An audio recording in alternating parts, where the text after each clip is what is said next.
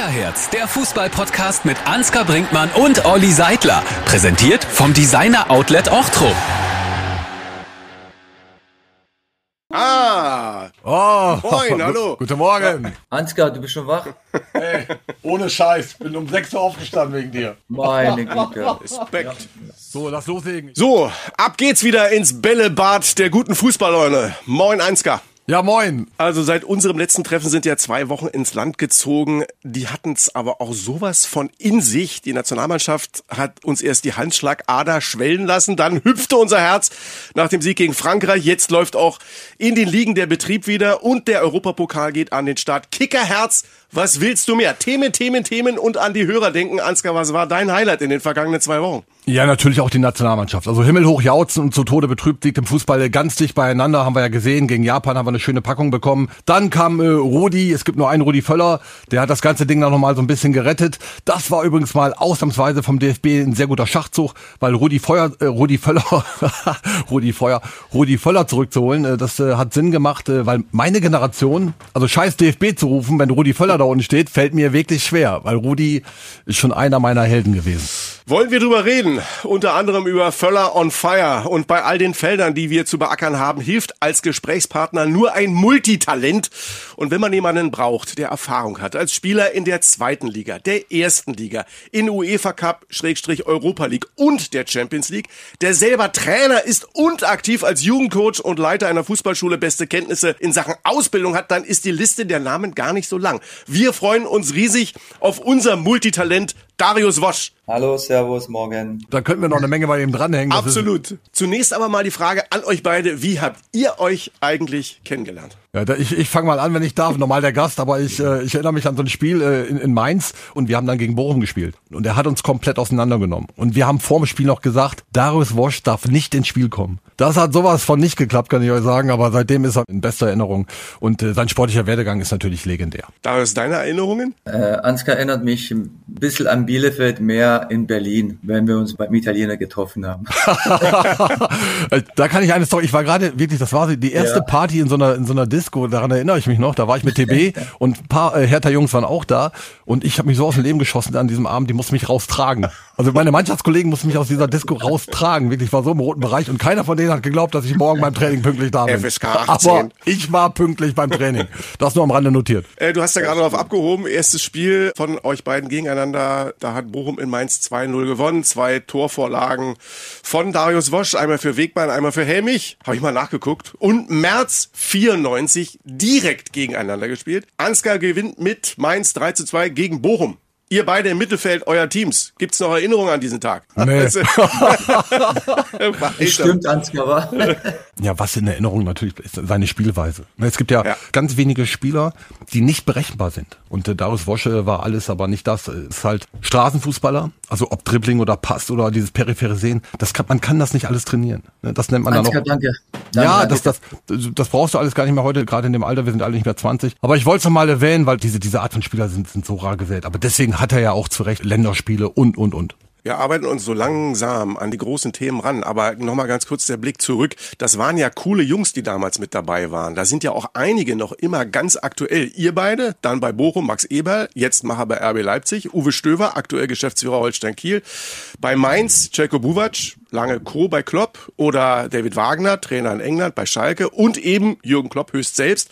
Was hatte diese Generation eigentlich? Was hat euch so ausgezeichnet? Was hat euch so besonders gemacht, Darius? Wir haben uns ja keinen Kopf drüber gemacht, so wie Ansgar sagte, der ist mal einmal kurzzeitig nach Bielefeld ge- gefahren, ich sag mal mittags und abends kam er wieder zu einer Feier zum, zum, zum Italiener und haben wir da ge Ja. gefeiert, wir Weinchen getrunken. Wir haben uns auf dem Spielfeld manchmal gehasst, aber nach dem Spiel haben wir uns dann doch geliebt und dass wir uns gegenseitig geschützt haben. Auch so als Menschen, das was jetzt vielleicht ein bisschen fehlt auf dem Spielfeld. Das sind heute alles Einzelfirmen, ne? Das hat sich einfach verändert. Aber wir haben damit gar kein Problem. Alles hat seine Zeit. Unsere ist vorbei. Jetzt sind andere dran. Sollen sie gefälligst was draus machen. Ja. Darius, du hast äh, mehr als 100 Mal in der zweiten Liga gespielt. Mehr als 300 Einsätze in der ersten Bundesliga auf dem Buckel. Du hast so viele fantastische Schlachten mit Bochum geschlagen. Hast mit dem Vorfeld drei Aufstiege in die erste Liga feiern können. Aber du hast auch die Hertha in die Champions League geführt. Dein goldenes Tor im Olympiastadion 1999 gegen Milan brachte die Hertha damals in die Zwischenrunde der Königsklasse. Was war eigentlich dein Highlight? Ja, ich hatte einige Highlights. Ich bin ja 91 nach Bochum gewechselt. Da habe ich vorher noch Metallischen FC den UEFA Cup Platz geschafft. Da bin ich noch ein halbes Jahr länger geblieben. Wo ich 20 war, schaffst du mit einem Verein, wo zweite Liga erst einmal nach der Wende und dann spielst du eine Runde im UEFA Cup. Dann bist du, gehst du nach ja. Bochum, schaffst du den ähm, wieder, ich sage jetzt mal nicht Abstieg, weil wir da waren wirklich gefährdet. Dann steigst du ab, dann äh, steigst du auf, spielst du wieder eine überragende Saison, schaffst du UEFA Cup mit Klaus Doppmüller, hast Angebote von, von Valencia, von Paris Saint-Germain, auch entscheidet sich aber für Hertha, weil du möchtest doch in Deutschland bleiben und die Verträge damals waren nicht so safe, wo ich mir das vorgestellt habe. Sonst vielleicht wäre ich in Paris oder in Valencia gelandet. Eigentlich alles richtig gemacht, mit Hertha gleich Platz drei geschafft. Ansgar weiß das noch, mit TB. Wir haben ja eigentlich auch Pokal gegen die verloren im Olympiastadion, aber uns hat nichts kaputt gemacht. Wir haben trotzdem äh, weit in der Champions League sind wir gekommen. Barcelona, Porto, Chelsea haben wir gespielt, Galatasaray. Wahnsinn. Und das waren die geilsten Spiele eigentlich, aber trotzdem Olympiastadion ist schon geil. Wenn du da vor 80.000 das 1-0 machst gegen Milan, und du schaffst die Zwischenrunde, wo mit uns keiner gerechnet ja, hat. Ja. Gehst du zurück nach Bochum dann äh, drei Jahre später. Klaus äh, Topmöller war nicht mehr da, Peter Neuruhr kam zwischenzeitlich, steigst du nicht ab, schaffst ähm, wieder den Platz fünf, spielst wieder UEFA Cup. Ja. Also jede Etappe, wo ich mit, mit, mit Hallischen FC war, mit VW Bochum, dann Hertha, wieder zurück nach Bochum. Ich habe mit allen Mannschaften immer, wenn ich gekommen bin, irgendwie eine Kleinigkeit erreicht. Klar bin ich dreimal abgestiegen, aber die schönsten Sachen ist ja immer, wenn du aufsteigst und dann wieder eine gute Leistung bringst. Und ich habe mit 37, 38 noch Fußball gespielt. Ja. Und dann hat's auch, ich sage hier mal, gereicht. Ja, zweite Liga-Spiele, zweite Liga-Spiele hat mir mal, glaube ich, Klaus Toppmann mal gesagt, zählt man nicht. Im Kicker ist immer die ersten äh, 10, 15 Seiten wichtig, weil da die erste Liga ist. Ja, so, sieht das so fit aus, oder? Ja, ja, ein bisschen das Grau, ihr könnt ihn ja nicht sehen, aber ein bisschen das Grau ein bisschen an der Seite wegmachen, dann wird man sagen, das komm, den stell dich auf. Aber er ist immer noch fit, ne? hat immer noch einen Buddy, ich habe jetzt vor kurzem gesehen, das ist immer noch ein Sportler durchtrainiert. Aber was er gerade gesagt hat, so, äh, ich habe ja die Bundesliga nur gestreift, also ich bin ja aber froh, dass ich sie erleben durfte, zwei Jahre. Aber er hatte beides äh, lange erlebt und natürlich äh, das, was er gerade geschildert hat, das, das muss man mal kurz also sacken lassen, weil was da alles dabei war an Highlights, krass. Ja. Ähm, jetzt kriegst du natürlich was um die Ohren, was das ist dir schon öfter mal vorgespielt worden, wo wir über Highlights gesprochen haben und du den Hallischen FC aufgezählt hast, gucken wir natürlich oder hören mal ganz kurz rein in ein Hochzeitsinterview Kurt Wabbel Stadion. Kenn ich nicht. Bitte? Bitte? Den Hat er noch nie von gehört. Noch nie gehört, das oder? War ich nicht, da war ich Warte nicht volljährig. Ich, ich möchte aber dazu sagen, also dafür war ich jetzt hier wirklich nicht zuständig. Das, also, also ich bin, sagen wir so, dahin gekommen, um sie, sagen wir, zu heiraten, naja, und ich bin da ganz locker hingegangen. Ich habe mir irgendwie nicht verkrampft, ganz locker einfach. das ist dazu. das Beste in der Liebe und auf dem Fußballplatz, oder? Ja, aber jetzt mal ohne Scheiß. Ich kriege ja auch Dinge um die Ohren, die, keine Ahnung, aus der Steinzeit sind. Naja, wir müssen äh, dadurch, äh, aus der Vergangenheit kriegen wir öfter mal sowas vorgesetzt. So, rede äh, es aber trotzdem mit uns weiter, Darius. Hoffe ich. Mach ich, mach ich, mach ich. Der Dialekt hat sich geändert. Und äh, so ist es auch weg. so, da würde ich mal sagen, Butter bei die Fische. Wir haben schon mal kurz angeschoben. Äh, Nationalmannschaft ist logischerweise das Thema. 1 zu 4 gegen Japan verloren. Flick, Demission. Völler, Wolf, Wagner rein. 2-1 gegen Frankreich. Völler will nicht mehr. Die Suche läuft. Wer soll's machen? Ja, das ist eine berechtigte Frage. Die Mannschaft, das kann man sich ja nicht vorstellen, die Mannschaft spielt innerhalb von drei Tagen wieder so überragend. Das sind doch nicht die Deutschen. Aber, äh, wenn Rudi Völler das jetzt gemacht hat, hat auch dann auch gezeigt, dass man als erfahrener Trainer, Persönlichkeit die Mannschaft bekommen kann. Ich hätte trotzdem den Flick so gelassen, ist meine Meinung so. Äh, Warum? Der hat es bei Bayern auch gezeigt, dass es ja. kann. Und ja. wenn man einen Trainer lässt, dann muss man da vielleicht irgendwo was schon mal was haben, dass da einer vielleicht kommt. Aber Nagelsmann ist mir viel zu früh und viel zu jung. Das unterschreibe ich Nagelsmann, das, das passt einfach nicht. Ne? Du brauchst ja auch eine, eine absolute Respektperson und Rudi Völler hat es ja hinbekommen. Und wenn ich mir diese Generation ja. angucke, wenn ich dann Louis van Gaal nehme zum Beispiel, ja. der alles erreicht hat, wenn der in die Kabine kommt, da kommt Charisma in die Kabine, da, ja. da, da, da atmen erstmal alle ganz anders. Also wenn dann Nagelsmann reinkommt, machst du so ein bisschen weiter, als wäre nichts gewesen. Also ich finde, da muss jemand rein, der sagen kann, hier, ich habe mit Johann Kreuf gespielt, ich habe ähm, Marco von Basten trainiert oder sonst wen. Äh, dass der Respekt muss ganz groß sein. So, und äh, der Mann hat natürlich was vorzuweisen. Der war mit Holland, keine Ahnung, im Halbfinale jetzt oder auch mit, bei der letzten äh, WM äh, im Elfmeterschießen äh, erst raus äh, gegen, gegen Argentinien. Argentinien genau. genau. Ja. Also das ist für mich ein Favorit. Matthias Sammer käme natürlich auch noch in Frage, weil er natürlich alles in- und auswendig kennt. Aber Louis van Gaal, Holland ist nicht weit weg, spricht auch sehr gut Deutsch, hat den FC Bayern trainiert, kennt die deutsche Mentalität. Also Louis van Gaal wäre aktuell mein Favorit. Früher war das so beim DFB, dass die Leute, die über die U21 oder Co-Trainer waren, dann dementsprechend hoch äh, gestiegen sind, weiß ich, zum Beispiel Job Derwal. Jetzt hätten wir Stefan Kunz, der in der Türkei gerade freigesetzt ja, worden da, ist. Ich, ja? ich glaube, das ist kein Zufall, dass sie den gerade entlassen haben. also ich glaube, da, da könnte... Aber Stefan Kunz hat äh, nicht nur einmal die deutsche U21 zur Europameisterschaft. Ja, das stimmt. Der war auch erfolgreich. Ne? Ich, er war mal mein Trainer. Ich hatte ihn als Trainer. Und äh, ähm, äh, klar, kann man machen, gar keine Frage. Ist jetzt gerade entlassen worden, aber da habe ich mich schon gefragt, na, was da jetzt gerade los ist, was ein Zufall. Und dann ist natürlich, äh, muss man nur sagen, vielleicht äh, ähm, Peter Neururer, wenn er mit seinem Porsche nicht gerade vom Arbeiter besteht, äh, ist er vielleicht gerade unterwegs zum DFB. Man weiß es nicht. Sag noch mal ganz kurz, Ansgar, was war er für ein Trainer für dich? Wie hast du ihn erlebt in der Kabine? Stefan Kunz. Ja, es hat zwischen uns beiden gekracht, aber das hat äh, bei anderen 38 Trainern auch, aber äh, sehr, sehr, der war sehr sozial, der, der hat schon äh, Fußball, die DNA hat er schon äh, komplett drin. Aber ich äh, war leider damals verletzt, konnte nur vier Spiele machen und äh, war dann ein Jahr lang raus und bin nach Dynamo Dresden. Anderes Thema. Zum Bundestrainer zurück. Ja. Darius, ähm, Louis van Gaal, mein Favorit. Ja, Sag mal, zu dem, was du gesagt hast. Also Flick, der ist nicht mehr haltbar. Du warst lange Spieler. Ja. Äh, wenn du den in Interviews hörst, ja, vielleicht wenn und aber für ja und vielleicht und wenn und aber gibt's aber nichts. Äh, weder in der Liebe noch im Sport noch in der Wirtschaft. Ja, hat mich auch gewundert, dass er Leon Goretzka rausgenommen hat. Also das sind so ein paar Dinge, wo ich frage mich, äh, nichts gegen Gianni oder gegen andere Spieler, aber Leon Goretzka nehme ich immer blind mit, weil der ist für mich mit Kimmich und mit äh, Ilkay Gündogan für mich die Stammspieler. Die müssen eigentlich immer drei spielen. Yes. Auf, das hat mich ein bisschen schon verwundert. Wieder ein Wechsel, wieder ein Spieler verunsichert. Da kriegt der Goretzka und Kimmich schon von, von Tuchel einen auf die Fresse, auf Deutsch gesagt. Und aber einmal spielen alle beide wieder. Also es ist irgendwo zwischen Bayern und die deutsche Nationalmannschaft ein bisschen, ab und zu mal ein bisschen komisch, finde ich. Und wenn man den Jungs den Rücken stärken soll, das kenne ich aus eigener Erfahrung, weißt du auch, Ansgar, du hast ja noch mehr Theater als mit Trainer als, als ich gehabt, aber ich hatte einen Trainer mit Peter Neuruhr, der hat mir gesagt, Woschi, du kannst fünfmal Scheiße spielen. Ich habe fünfmal Scheiße gespielt, sechste Mal wieder Scheiße. Sagt er, Woschi, du spielst auch mal, mal gut, siebtes Spiel überragend, achte überragend.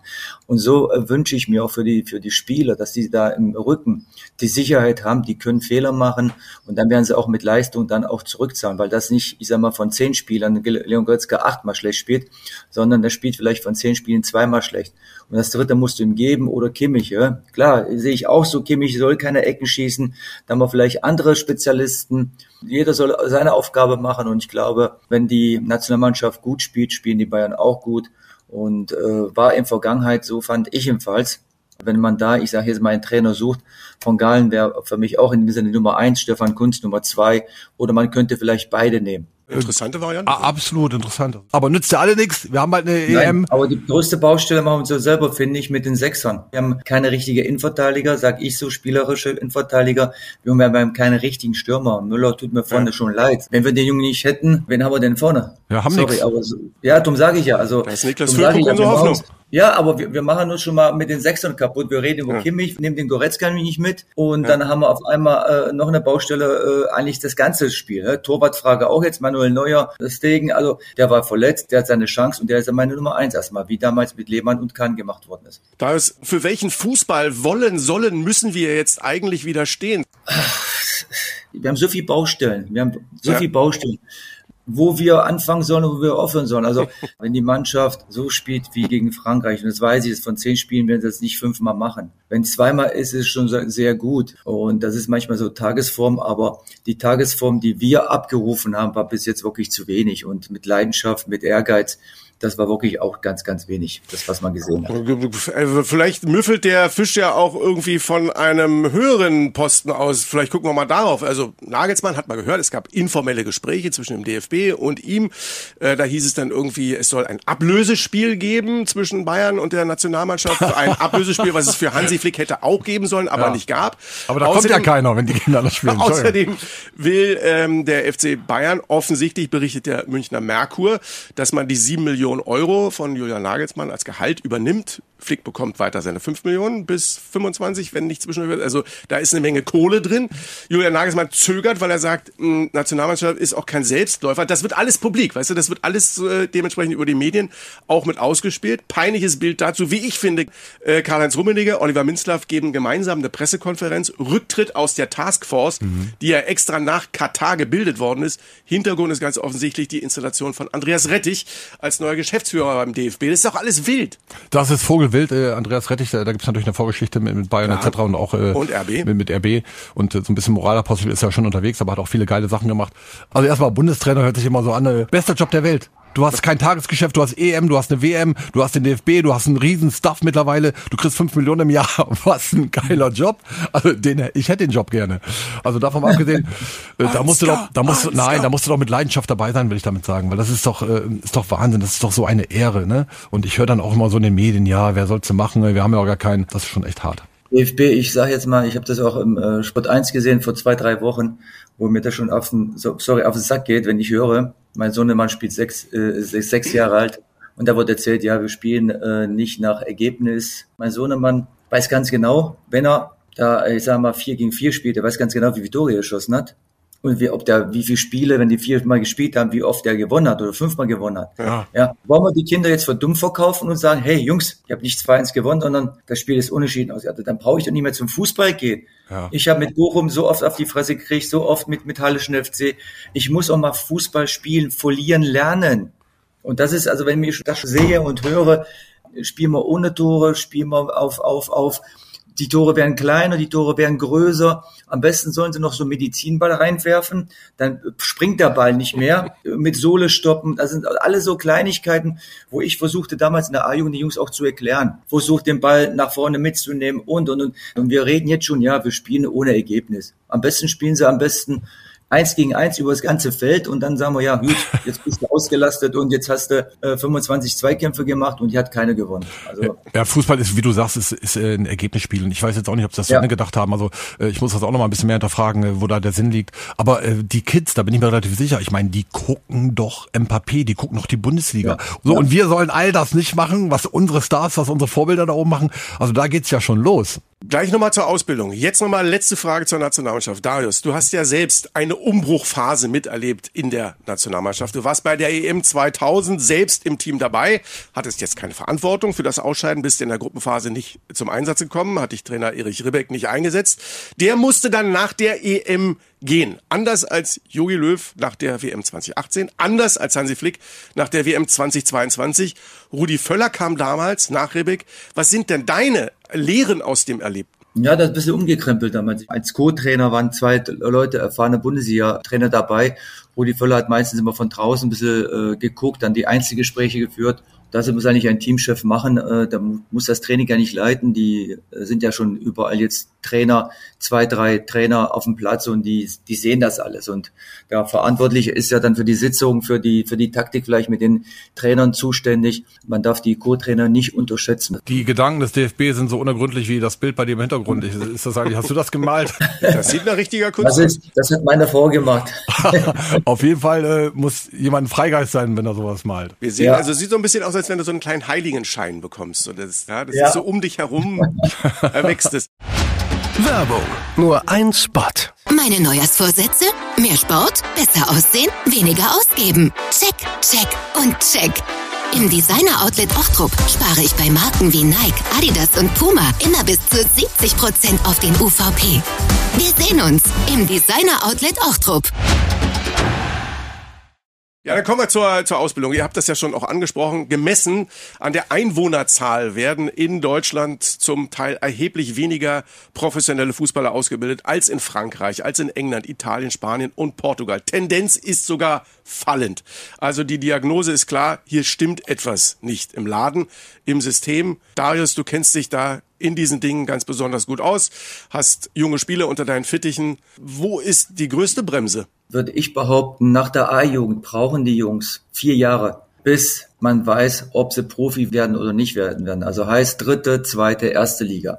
Ich habe meinen Neffen, der spielt bei Ferl, also spielt nicht, der trainiert nur bei Ferl. Der ist sogar für ihn eine Nummer zu hoch, dritte Liga. Weil wenn du bei RB auch, ne? Ja, aber das RB ist ja wieder was anderes. Ja. Das ist auch ein Armutszeugnis für mich für RB wenn man so viel Millionen da reinsteckt und man hat keine 500.000 oder 800.000, dass man in der vierten Liga mit den besten, ich sage jetzt mal, A-Jugendlichen oder die Spieler, die Spielpraxis brauchen, zu spielen. Das gleiche war es bei mir damals in der A-Jugend. Ich wusste jedes Mal, ein Matthias Ostrolek, wenn man das sich überlegt, der war wirklich jetzt normaler Durchschnittsspieler. Mhm. Der hat sich über die U23 durchgesetzt. Ja, Kevin Vogt, teilweise Jonas Aquista Pacha, Jan mhm. Jamra, Kevin Vogt äh, und, und Gündogan, das waren Selbstläufer, die dann äh, den Sprung nach oben geschafft haben. Aber so, so Kramer hat bei uns sogar die U23, Lute Esser, die haben das alles über die U23 als Profis geworden sind. Und ich behaupte, alle Profimannschaften bis zur dritten Liga müssten eine zweite Mannschaft haben, dass man weiß, nach der A-Jugend, Jungs sind noch, ich sag mal, zwei bis vier Jahre bei uns, kriegen kleines Gehalt, und so erkennt man diese Talente noch, dass man vielleicht sich da bisschen besser entwickelt. Teilweise sehe ich jetzt auch noch bei den neuen Zehnjährigen in den Jugendleistungszentren, dass da wenig vielleicht auf Technik, auf wie man einen Ball stoppt, wie man einen Freischuss schießt. Also überlaufen, so Klassiker, ja. die gehören zum Fußball dazu, ein Doppelpass ja. spielen, äh, im ja. richtigen Moment antreten und so.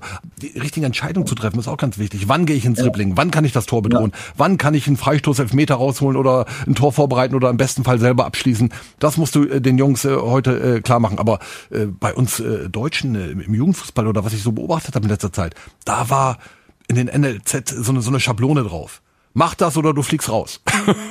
ja, ist richtig. Auch das ist ja das. Da brauchst du auch später keinen Psychologe mehr.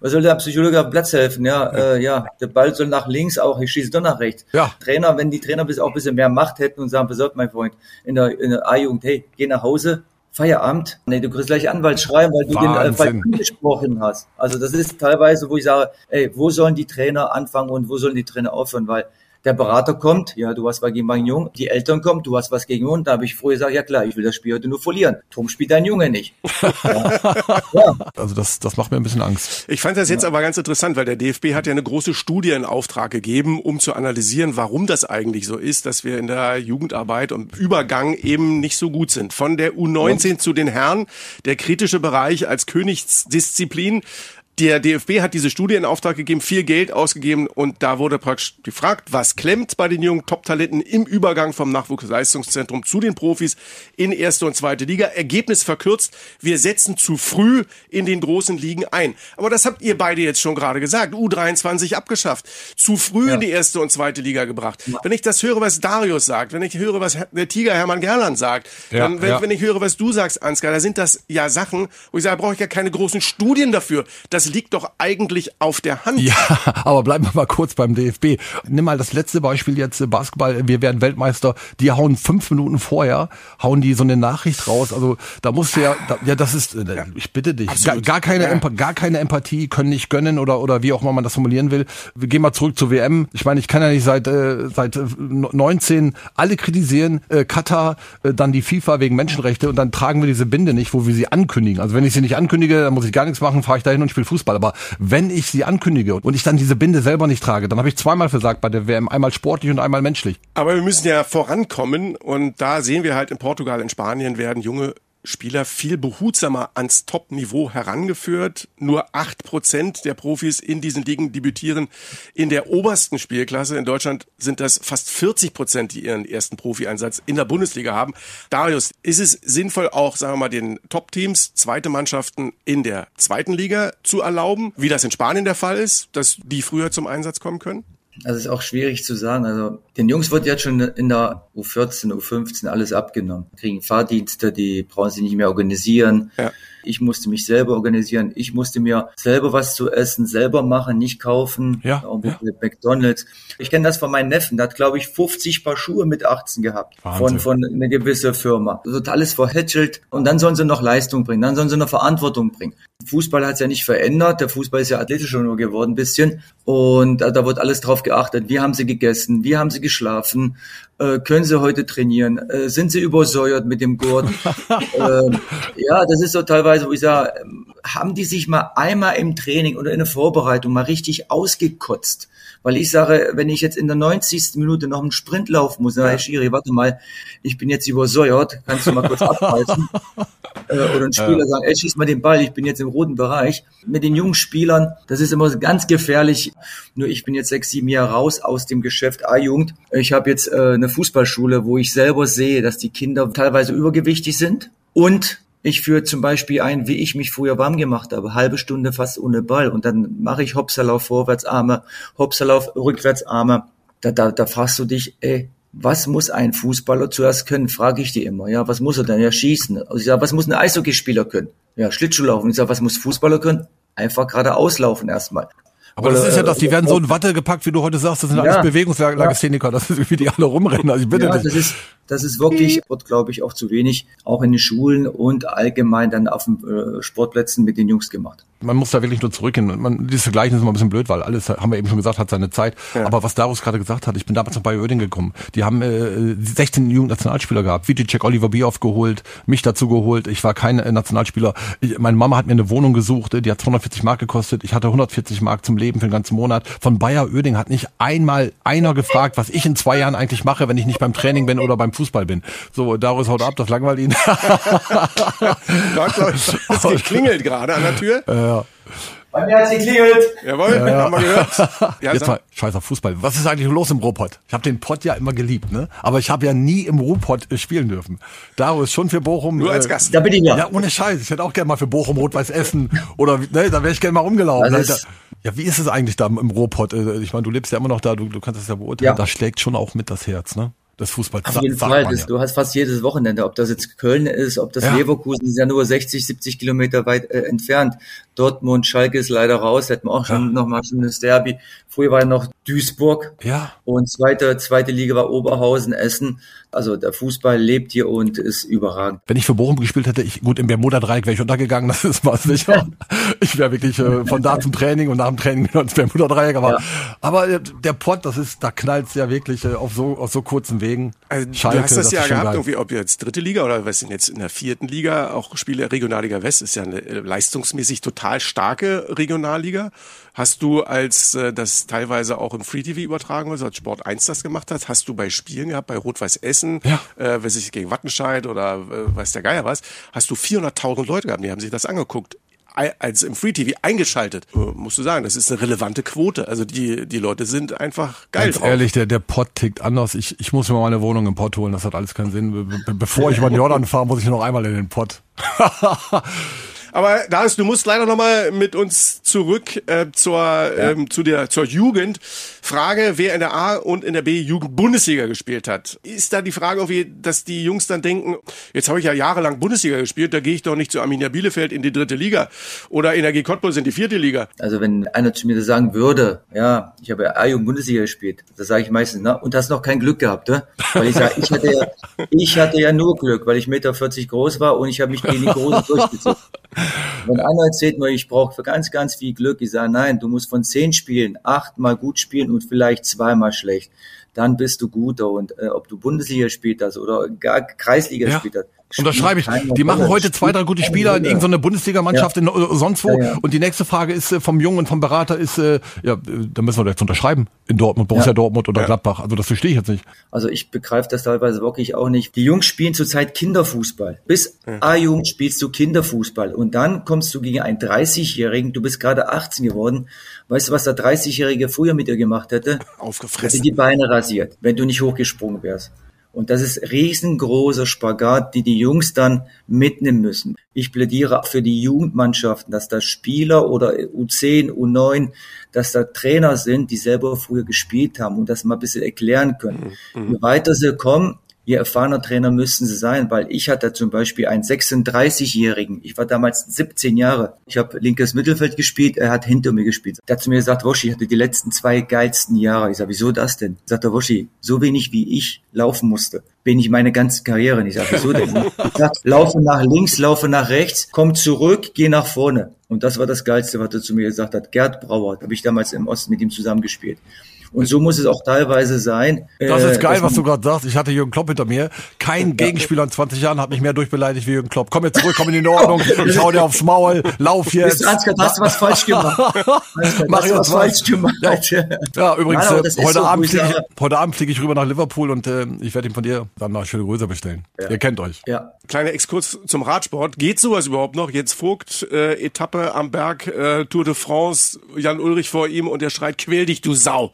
Geht das überhaupt noch? Kannst du das überhaupt noch machen oder kommt der Anwalt? Nein, das haben wir früher, also wie ich weiß, Thomas Reis mit Thorsten Krach, die haben sich ja nur beleidigt. Der Krach hat mich einmal beleidigt, weil ich eine Ecke zu, zu flagge. Da hat ich weiß und lauf zurück. Ich hab's mit Absicht. Aber das war doch so. Wir haben nochmal, wir sind bis heute bis die besten Freunde. Ey, Oder wenn so war einer- das früher. So. Wenn einer, Ja. wie, wie Darius zum Beispiel früher mal, wenn der mal irgendein Ball, äh, ein Fehlpass, keine Ahnung, dann haben wir als Gegenspieler zu ihm gesagt, wer hat dir eigentlich Fußballschuhe gegeben? weißt du, was ich meine? Da haben wir aber alle gelacht. Das war, uns, und wo ist das alles hin? Diese, diese Freude, diese pure Freude, aber auch dieses, dieser, wir sind schon zur Sache gegangen. Wie Darius hat am Anfang des Gesprächs gesagt, wir haben uns auch bekämpft. Im Training mit Ja. den besten Freunden, wir haben uns richtig bekämpft, aber richtig, auch gnadenlos. Aber danach, ne, wenn, wenn Abpfiff war, dann, dann, ähm, dann hatten wir Respekt und ähm, wenn wir dann äh, besiegt worden sind, dann hat der Gegner diesen Respekt bekommen und äh, dann ging es weiter. Letzte Frage zum Thema Ausbildung. Darius, du hast ja auch das Sportsystem in der DDR noch miterlebt, warst Junioren-Nationalspieler, U20, U21, warst auch siebenmal in der A-Nationalmannschaft der DDR im Einsatz. In Sachen Methodik war die DDR ja auch immer auf Zack. Gibt's eigentlich Dinge aus dieser Zeit, wo man sagen kann, ey, ich guck mal über diesen ganz verlängerten Tellerrand hinaus und sage irgendwie, da gab's Sachen, da kann ich mal drauf gucken oder mitnehmen? Viele. Was ich jetzt mitnehme in der Fußballschule ist meistens immer, wir machen uns warm mit dem Ball. 20 Minuten trippeln, keine Sohle, sondern Innenseite, Außeres, enge Ballführung, Arme ein bisschen so wie ein halbstarker laufen, dass man den Ball ein bisschen abschirmt, jonglieren mit dem Vollspann, englischer Pass, Spann äh, wichtig stoppen. Der Fußball hat sich im Großen und Ganzen nicht verändert und ich muss ganz ehrlich sagen, Disziplin und Ehrgeiz das waren die wichtigsten Dinge, die wir im Osten damals gelernt haben. Und wo ich jetzt den Jungs sage immer wieder, Sag ich doch, ich im Osten groß geworden, ein großer geworden. ja. Und was für mich ganz wichtig ist für Fußballer, die drei Dinge, die ich immer sage. Das Wichtigste ist Disziplin, Ehrgeiz und Herz. Wenn du Ja. die Dinge beherrschst, Ja, ja. dann kannst du Bundesligaspieler werden. Diese Willensstärke, die sie hatten im Osten, ne, da kamen Jungs rüber wie Kruse und so, die haben sich gewehrt. Die, die haben jeden Zweikampf persönlich genommen. Also das haben wir im Westen gemerkt. Die Jungs, die von da kamen, die waren richtig äh, top ausgebildet und, und die, das waren Kämpfer, die, die haben sich gewehrt und deswegen sind auch viele von denen sehr weit gekommen. Wir müssen mal ganz schnell äh, die erste Liga. Der, Lass uns ja. doch den Darius einfach mal fragen. Darius, glaubst du ernsthaft, dass, dass die Bayern, dass dieses Jahr Leverkusen, Dortmund, Leipzig, dass einer von den dreien sie abfangen kann? So. Also es kann nur, ich ich behaupte nur eine Mannschaft kann es schaffen. Ich weiß ja nicht, wie die Leverkusener so die Bank dann besetzt haben. Mal gucken, wie sie mit der Doppelbelastung äh, klarkommen. Donnerstag äh, haben sie meistens diese Dreckspiele, die ich nicht mehr angucke. Sorry. Aber du weißt schon, ne, ich bin Europa League Experte. Und das ja, ohne, nein, ohne ein Spiel ich, in der Europa League. Ich habe hab mir das jetzt am Donnerstag schon mal angeguckt, Ja. äh, welche Mannschaften da sind. Also da Liverpool? Ja, aber, aber dann, sagen wir mal, also die, einige Mannschaften, äh, würde Peter Neuro sagen, das sind die Mannschaften mit äh, Hütchen mit Beine. Okay, also auf Leverkusen-Gruppe muss ich sagen, passt jetzt vielleicht gar nicht so schlecht der Spruch. Wir spielen gegen Hecken aus Schweden, Aber noch mal Karabakh zurück- aus Aserbaidschan, Ja, Molde, die Norwegen. Also Die- die, Gruppe ist jetzt haben vielleicht jetzt, nicht ich, so. Ja, okay, das ja, stimmt. und was ich damit sagen möchte, Bayern hat ja kein 25 Kader, sondern 20, 21 Ja. gute Leute. Ja. Leverkusen vielleicht nur 18, 19 und das ist die Verletzungsgefahr. Weiß man nicht, was alles auf die Mannschaft zukommt. Und äh, das einzige Mannschaft, wo ich sage, Leverkusen kann mithalten, Dortmund wird es nicht mithalten können. Ja. Ähm, da ist zu viel Unruhe und Reus spielt mal, Reus spielt mal nicht, Hummel spielt mal. Also das, was sie in Bochum abgerufen haben, gegen uns müssen sie verlieren, in Freiburg vielleicht sogar unentschieden. Aber Leipzig weiß ich noch nicht genau, wo der Weg hingeht, aber mit der Doppelbelastung wird schwer für die. Ich sag, Bayern wird wieder zum Schluss so keine zehn Punkte, aber sechs Punkte, äh, fünf Punkte Vorsprung haben. Das ist der Originalzitat Ansgar Brinkmann von, zwei- von vor zwei Wochen. Ja, das ist ohne Scheiß. Ich, ich sehe das genauso wie Darius. Dieses Konstante. Die Bayern, die haben einen schlechten Tag, gewinnen aber 1 in Mainz. Aber wenn die anderen einen schlechten Tag haben, spielen die halt unentschieden. Oder kriegen einen mit oder sonst was. Ne? Und, und Ja. das ist halt dann nochmal äh, diese, diese, dieser Unterschied zwischen einer, zwischen dem FC Bayern mit diesem Kader, mit dieser Qualität und äh, mit dieser Bank zu den anderen. Er hat gerade alles auf den Punkt gebracht, sehe ich genauso. Und, und zwei Punkte haben sie weggenommen, weil wenn, wenn, wenn ich Elfmeter pfeife, dann hast du in der Saison wahrscheinlich oder pro Spieltag hast du zehn Elfmeter. Ja. Das ja, war jetzt ja. bei euch, ne? Bei Bochum, Frankfurt, ähm, Ja, das ist dasselbe. Das ist, das ist dasselbe. Wann ist das Festhalten? Wann ist das Ja. Stoßen? Oh, ich verstehe die Schiedsrichter manchmal gar nicht mehr. Äh, dann äh, das Bild im Hintergrund, also das, ich, das müssen wir, klar. das hau ich bei eBay rein und das mache ich völlig fertig, das ganze Ding. Und das werde ich meiner Frau sagen. Ansgar, meine Frau, ne? ja, ich, äh, liebe Grüße an deine Frau und ich muss sagen, sie ist äh, wirklich, äh, da hat sie Talent. Leute, jetzt mal ohne Scheiß. Ich muss zum Flughafen. Und Darius, ich sehe ihm das an. Ich habe Zeit, Ansgar. Wir machen noch weiter. Nein, ja, ist gut. Leute, Halleluja. Okay, haben wir insbesondere über die Nationalmannschaft und über die Ausbildung gesprochen mit Darius Wosch. Wir danken dir recht herzlich. Es ist fantastisch, dich an unserer Seite gehabt zu haben. Coole Meinung, klar auf den Punkt. Dankeschön, Darius. Ich möchte noch sagen, ich, äh, ich, ich darf ihn Freund nennen und äh, Respekt vor, vor, vor allem, äh, was er da so gemacht hat. Ansgar, so. gleichfalls. Danke. Verpasst den Flieger nicht. Ja? Ich jetzt reingehen, ne? Nicht, dass ja. du irgendwo an der Bar noch stehen bleibst. hey.